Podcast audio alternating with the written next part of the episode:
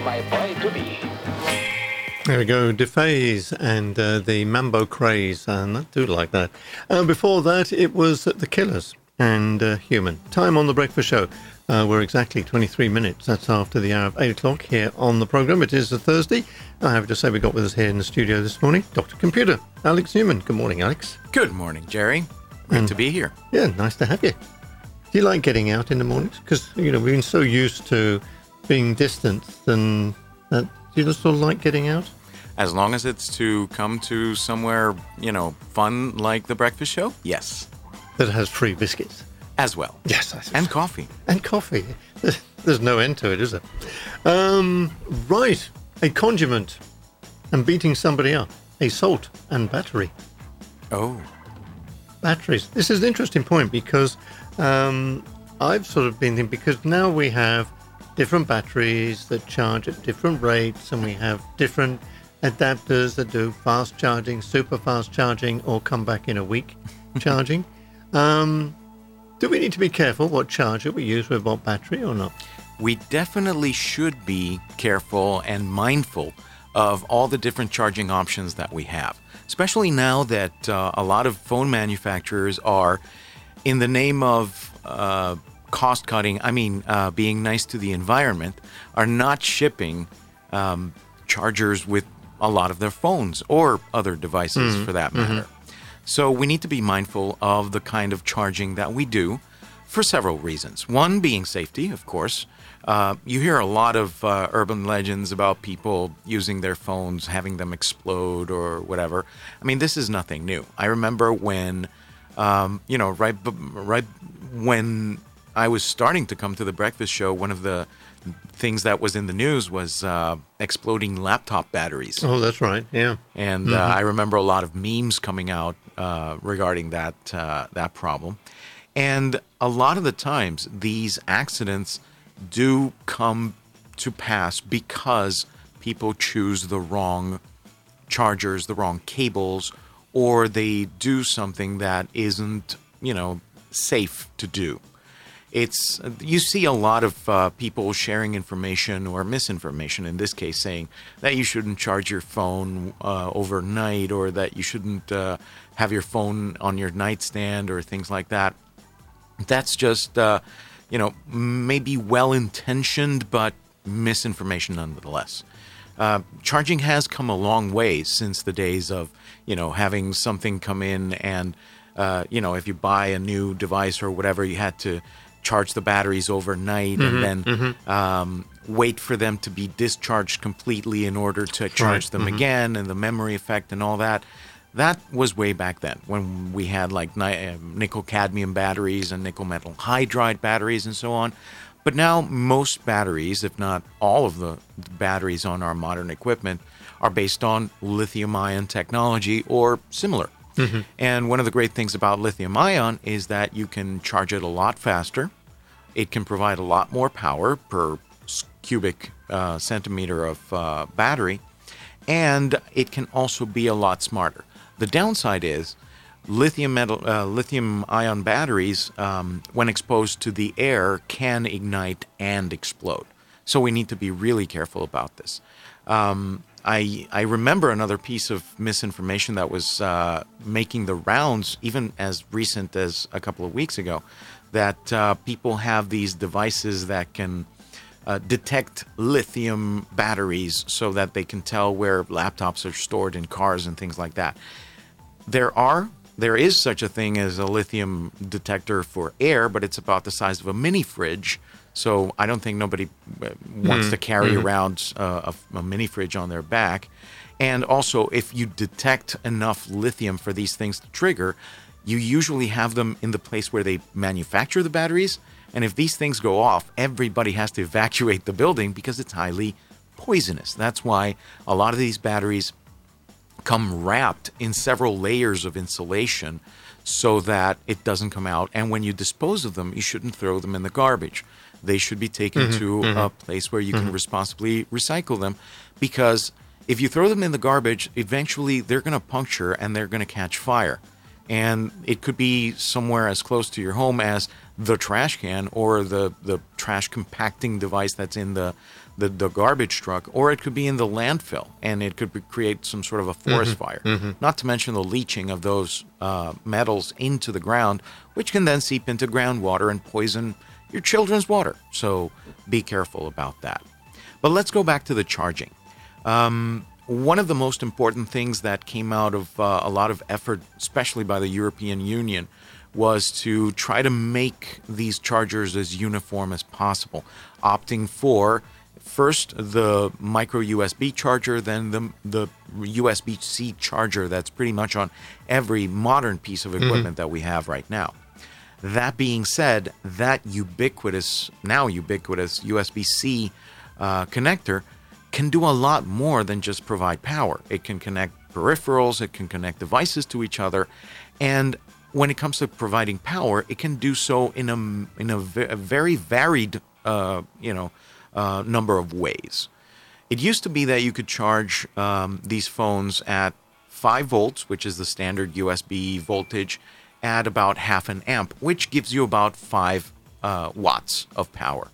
Now, a lot of these batteries, as you can see, they have like 4,500 milliamp hours or 5,000 milliamp hours or whatever. And using one of these USB bog standard chargers, it can take upwards of six hours to charge a standard phone, especially one of the flagship ones with the bigger batteries.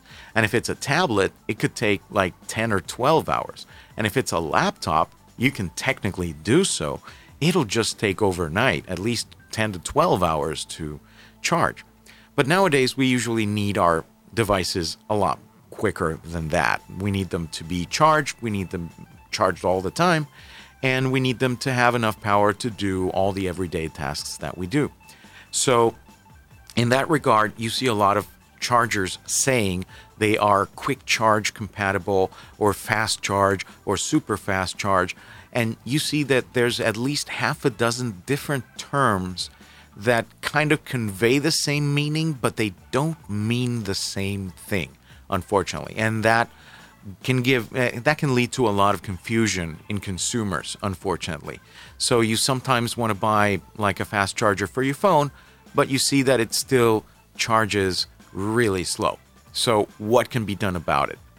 I think one of the first things that you need to understand is if you bought the charger or the cable at a traffic light or right next to a cash register you're probably not getting a good one I was going to bring uh, a brand name or allegedly brand name charger that says fast charge on the on the cover and everything and it has the all the branding and the lettering. I bought that for I think it was like 8 or 10 dollars in in a store in the back of El Dorado. And I can tell you it's not an original charger, it's not a fast charger. It's just a plain old 5 volt half an amp uh, charger that gives you about 5 watts. So you have to be really careful about where you get them. The first fast charging standard, if you want to call it a standard, uh, came out over 10 years ago with uh, some of the Apple laptops. Since the iPad and some of the bigger iPhones needed more uh, charge uh, power, what they did was they increased the amount of power that would be provided by a standard USB port. And uh, this wasn't completely a standard. This was just uh, Apple saying, well, if we can provide more power safely, we'll just do so. And uh, a lot of the fast chargers that you get, the cheap ones, the $10 ones or whatever, uh, do this. They give you 10 watts instead of 5. And that's okay. It's not the fastest, but at least it's a tad faster than the usual. With that in mind, uh, companies such as Qualcomm and, and others got together and started creating these faster charge protocols that provide a little bit more smarts not only to the charger itself but also to the device that you're charging. And that allows for more power to be sent over the same wire. But you have to take into account that not only does the charger have to support it, not only does the device and the battery have to support it, also the cable has to support it. And unfortunately, a lot of the times people will use cheaper cables or bad cables or frayed cables. And the problem with that is if they try to provide the power, the smarts in the device should uh, power it down so that it doesn't overheat or create a short that easily. So you'll say, hey, I have a fast charger. The phone says it's fast charging compatible, but why is it charging so slow? Some phones, uh, for the for example, the Samsung I have, uh, will tell you, hey, uh, either your charger or your cable is not rated for the power, so I'm going to charge slowly. And you can dismiss the message, but you can't force it to, To charge, charge any faster. faster. Okay, well, we're going to take a break for a piece of music. Uh, we're talking Dr. Computer, Alex Neuman, here on The Breakfast Show. It's getting, it's getting kind of hectic. There we go, that is Snap and uh, Power. Renee just said, she said, I just got the song you're playing. A little tired from travelling all day yesterday. Welcome back, and also a very good morning to Alessio, Alessio Mini over there at Valley Motors as well. Snap! Hmm, there we go. Yeah, good. Don't make them like they used to, you know. Do they, Alex? No, and some of them they make them better. So And I tell you what, talking about they don't make them like they used to, talking about power, we're talking about batteries and charging batteries and so on and so forth. One of my pet peeves is that now you can't get at your goddamn battery. Okay? And I've had phones, at least three phones now, when the battery starts expanding and you can't open it, it's sealed. Don't give me the BS about, well, they're waterproof. Hey, have you not heard of a rubber seal that when you close it tight, it doesn't let the water in? Laptops. You can't change a battery. Well, can, but you've got to dismantle your machine to do it. Bullshit. Absolute bullshit. It's more about now, let's make more money. Let's make them give the phones back to get them fixed. Come on, give me a break. yeah, there's a whole movement called the right to repair Mm, been has following to do. that. Yeah, that has to do not only with batteries but a lot of other uh, computer parts and such. Um, last night I was uh, upgrading the laptop, uh, uh, the laptop battery. It's already about three years old, so it's it's kind of in need of uh, of a change. And um, so yeah, I had to take it apart. And uh, fortunately, as opposed to some of those uh, other brands that you don't like as much, the battery was not glued; it was just screwed. So I just took out four screws, got the the number of the battery, looked it up on Amazon, and it was like thirty-five dollars or something. So that's going to be coming in in the next couple of weeks, unfortunately, because it, since it's a, ba- a battery, go by ship. and, and yeah, and it has to go through all sorts of uh, safety protocols, which uh, you know it's it's interesting that you know they have to do that where you know everybody on the plane is flying with a But surprisingly, I think I told you, I mean, my HP um, battery, um, not this on my other laptop, uh, needed replacing. I found it locally. I found a very good uh, place. That, um, it, it, it's a Chinito. It's right next to uh, Banesco in El Dorado. I mean, I've been past I don't know how many times. And got in touch with them. Yes, we've got it. They had it on the thing price was good, very good, and it was a genuine HP battery. They weren't giving me a, a. It was a genuine battery within it. Um, so that is a good sign because I get frustrated like you do with, you know, every time you need a, a new battery, you have it sent from the States, then it gets to Miami, then it goes, uh, like you say, on ship, which is not a bad service. I'll give them their clue. It's about a, an extra week to, to do it. Um, but we have HP here in Panama. Why aren't they having the, giving us the batteries here? I'm guessing because it's more of a distribution center. It's kind of like where you have a, um, a hydroelectric dam and the village next door to it doesn't have any power. kind of the same distribution problem. And speaking of distribution, there's also a great place for laptop batteries. It's very inconspicuous in that regard. It's right in front of the um, place where Via Argentina meets uh, Via España. It's called Electrónica Caribe. Oh, I know it. Yeah, I didn't go there and buy I, the battery. I, I checked with them first, by the way. yeah, uh, I didn't go there to get my battery because I had this fifty dollar gift certificate from Amazon, thanks to the nice folks at Okay. ViewSonic. So I I used that to buy the battery. So yeah. So, anyways, getting back to our power and charging, uh, we spoke about fast charge protocols, and one of them is called Quick Charge. It was developed by Qualcomm and other companies that got together and said, "Okay, guys, let's let's all try to agree at least somewhat in these fast charge standards." And you can see a lot of these uh, chargers now, especially the brand name ones like Belkin and Anker, for example, have a symbol that says QC or Quick Charge, and it has several levels. There's Quick Charge 1, Quick Charge 2, Quick Charge 3. There's, I believe, a Quick Charge 4 and 5 on the way that provide even faster power charging. So that's going to be uh, an interesting development to check out. And I have in my hand something that's about the Put size it, of. put, put- put it away. Put it away, I know it's radio, but It's about the size of uh, two matchboxes, and it's a charger that provides not only quick charge uh, compatibility so that it can charge quick charge compatible devices, it also has another standard called USB power delivery.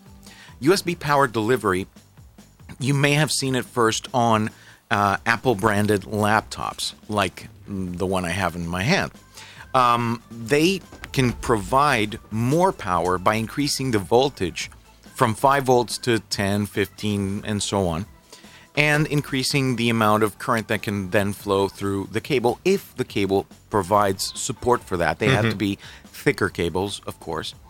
And uh, it allows faster charging on a lot of devices that support it. For example, the phone I have does support its own proprietary Samsung uh, fast charge protocol, which runs at about 15 to 18 watts, but it also uh, will talk to USB power delivery uh, uh, type chargers. And the sorry, the one I have in my hand can provide up to 100 watts of power, so it can power my laptop and my phone at the same time without a problem. And the reason for this being so tiny is that it uses something called gallium nitride, or GAN for short. You will see a lot of these chargers.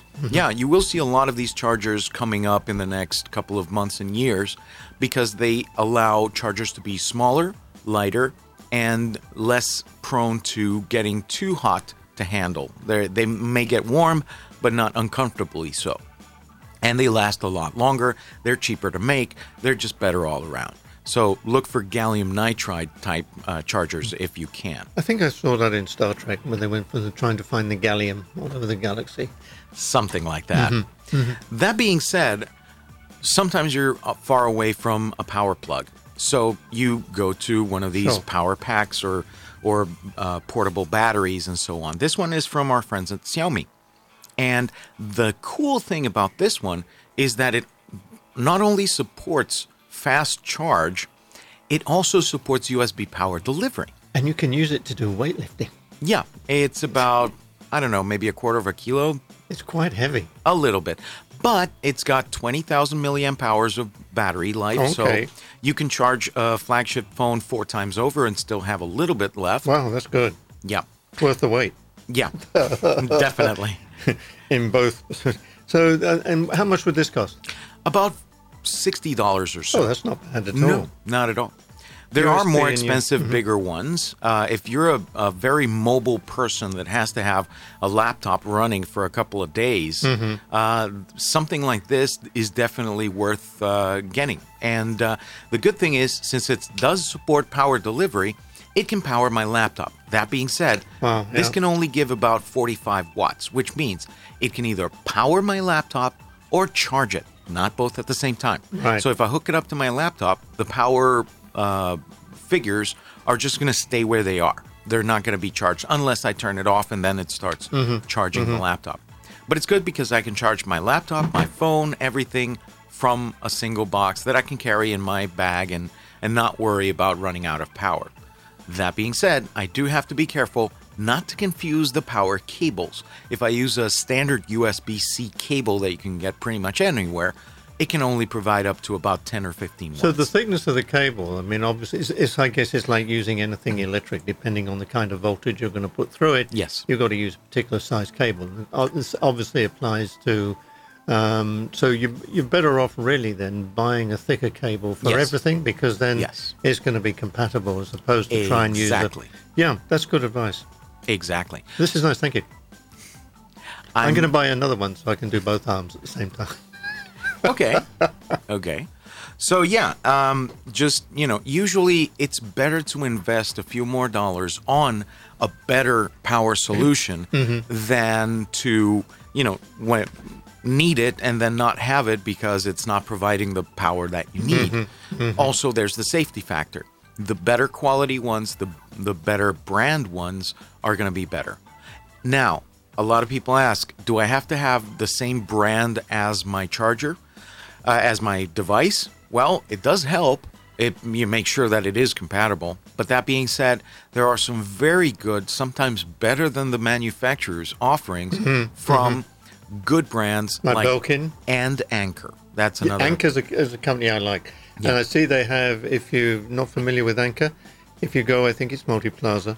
and have- Albrook. and Albrook, they have a little one of these little sort of uh, mini shops Mm-hmm. in the aisles, and I always stop there and have a look because I've bought Anker stuff in the past. I've u- I bought their um, USB chargers, Mm-hmm. and I've been very very happy with uh, with the, with their quality. Well, one I'm very, very happy with is the one that I have, which is the equivalent to this one, mm-hmm. but for my car. It runs on the 12 volt Okay, socket, mm-hmm. but it provides up to 95 watts of power. So I can pretty much use my laptop in my car all day and not have any issues because it will charge and power my laptop at the same time. And talking about batteries, Mm-hmm. because when you do that if you're not driving, your car battery will probably disappear. In which case, I have a thing which uh, they're very common now, unfortunately, because I was hoping to make a lot of money on people that are broken down. It's called a Holtman, and uh, it's uh, it, it's brilliant. It's just like a little brick sits in the back of my my car. And I don't know if you know it, I did have a lot of problems with my car recently, where the battery was draining every couple of days, and I didn't have to worry because I just took this out connected it to the battery. Little green light came on. It said start. Go in the car. Start your car. No problem. It even worked when I couldn't even open the car door. I had to use the physical key to to open it. Hadn't done that for a long time. And um, when I connected this up to the battery, it came up with a warning. And I thought, oh, now it's not going to work. What it is is basically it says that the battery is below eight eight volts, and you press the light button and the power button on the Holtman, and then immediately comes up and says start. You go in, you start the car. For I mean, that to me is a lifesaver. It is, and, And it's it about the size of two decks of cards. It's really It- tiny. Was a little bit. This one is quite quite a powerful one, and it's. Um, um, but what uh, what I sort of really like about it is that it'll keep the charge. Believe it or not, eighteen months. Mm-hmm. So you don't have to worry about. Well, I've used it. I've got to go and charge it. And I think when I started my car, um, when it was really down low like that, it used up about three percent, four percent, starting it up. So they're they're well worth it. They're, they're it's going to cost you getting up to towards a hundred bucks. Yep, I got one like that at PriceMart as well. It's about the size of two decks of cards. I'm sure I can't start like a Ford F-150 or a bus with it, but it works wonders with my car. Mm-hmm. It'll start it fine. And that warning uh, that you got is probably just the box saying, "Hey, I'm going to help you start the car, but you need to look at this battery because it's pretty much dead. And if you stop the car at some point, you may have to use me again." So that's basically it. One of those and one of those tire inflators, and you're pretty yeah. much set. Yeah, yeah. Right. Uh, I tell you what, let's stick in another little piece of uh, music, shall we? Sure. And uh, let me see. Um, just having a look here. So have I got anything else with? Uh, Power of Love. yeah, um, I could play "Snap the Power" again. Um, that's the. oh, I've got a lot of those. Something from the Power Station. Yeah, that's us. I can't. Um, actually, it's probably because of the way I put my my my search in. Maybe something on Dying Light.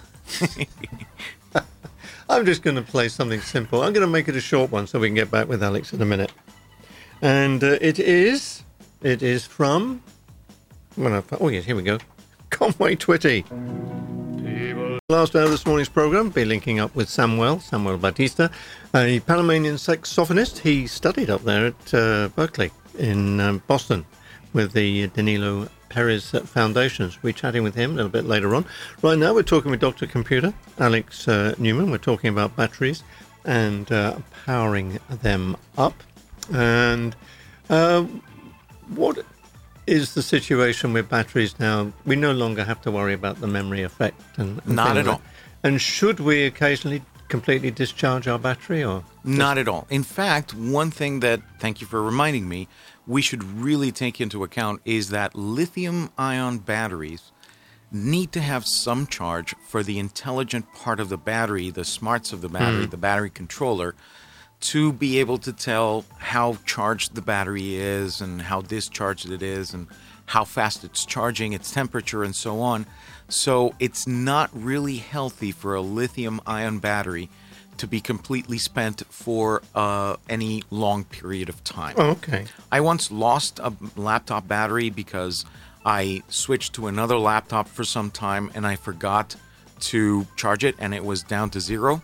And I left it for a couple of weeks like that. When I went to try to use it again, it wouldn't hold a charge. Mm-hmm. So when your lithium battery is at 0%, it's not really at 0%. It still has between 5 and 10% of its total capacity, but it reserves that for the battery controller. If the battery controller dies, it doesn't know how to talk to the battery, so it doesn't work anymore. So, the best thing to do if you have something that you're not going to use for some time, if the battery is removable, of course, please remove the battery. This doesn't apply to a lot of stuff nowadays, but if you can, remove the battery after having it charged to mm-hmm. about 80%. Mm-hmm. Most batteries, most lithium ion batteries, will have a pretty long life if you charge them and keep them charged between 40 and 80% all the time. In fact, some laptops have software in them, and there's a new setting in some of the later version of uh, versions of Mac OS that allow you to condition the battery to run between 40 and 80% all the time so that it extends its lifetime. If you store the battery at 100%, it'll discharge a lot faster. If you store it at 80%, it will probably stay between 80 and 60% for months at a time. So take it out maybe once or twice a year, charge it up to about 80%, and put it back to wherever you were keeping it in a cool, dry place or whatever. So just be careful about that. If you keep them at 100%, they might drain a little faster and not last as long. So you can charge them and discharge them at any time. There's no memory effect, there's no need for that. And uh, that 60 to 80% figure, usually when you take something out of a box and it comes with a battery or whatever, you will notice that it has around a little bit over 50% of mm-hmm. charge mm-hmm. because it was probably charged to 80% at the factory before being shipped out and put on a shelf for you to use. So that's why a lot of devices nowadays do come with some charge. Uh, Yeah, and yeah, you can use them that, right yeah. away. You don't have to charge them overnight like you used to with some devices. I mean, an interesting, interesting point, interesting question is, um, you know, with the development of, uh, of batteries, why have we still got lead acid batteries in our cars? Because it's a lot cheaper. Um, a But lot cheaper. yeah, but it would last a lot longer, wouldn't it? Lithium battery in a car. Depends. Um, there's also different kinds of needs for batteries. You have batteries such as the ones in cars in, in internal combustion engine de- uh, vehicles that only need a very large surge of power for a very short amount of time to start the internal combustion engine. And the rest of the time, they're not doing much of anything. So that's why lead acid batteries are a lot better than that uh, for that purpose. If you use the lithium battery, it would probably occupy a lot less space, but in the event of a major crash, it would explode. So you'd have to mm-hmm. armor that mm-hmm. part a lot more if you wanted to use a lithium battery. But on the other hand, if you have something like a hybrid vehicle or a fully electric vehicle, it's going to need a lot of these uh, batteries. So that's something that you have to take into account as well. And these are going to be really expensive batteries. If you think $40 for a laptop battery is expensive, now imagine multiplying that by like a hundred times for the size of a uh, a regular electric car battery. Uh, you will have to replace it, you know, every uh, two or three years or something like that on on on some of these devices. So you have to take that into account as part of the cost of uh, these devices. There are also batteries for the home that you can use. Uh, Tesla's famous for some of their uh, devices, but you can also use lead acid batteries for that purpose as well. Well, now they're bringing electric cars out. I think it's the Ford F 150 Lightning, which they have brought out, which is an incredible piece of kit. Um, you can even plug into the back of your uh, vehicle and keep your home supplied with electricity. Yeah, I mean, some people are actually doing not only that, but also, uh, you know, powering all sorts of other things like, Mm-hmm. you know, businesses that have to be on the go. They can power from uh, the vehicle, which is basically Mm-hmm. Exactly. Mm-hmm. just a large battery with four wheels and a computer. That being said, Ford's not only the only manufacturer. There's also a lot of uh, Chinese and European manufacturers as well making I'll a tell lot you what, some fantastic, cars. yeah, fantastic. I've seen the one from I think it's um, Hyundai. Mm-hmm. Uh, there's also one Kia. I mean, the, the, and these cars look fantastic. Yeah, absolutely brilliant. Well, to wrap up, I just want to say read what the manufacturer says on your battery, on your charger, and on your cable, and be really careful. Don't, don't, uh, don't, uh, don't make any mistakes with that because you know they can catch fire or explode. All right, and uh, that uh, ends our current affairs program for this morning. And uh, thanks, Alex. And Orbin, we'll see you next week. Yep, hope so. All right, Dr. Computer Alex Neuman with us here on the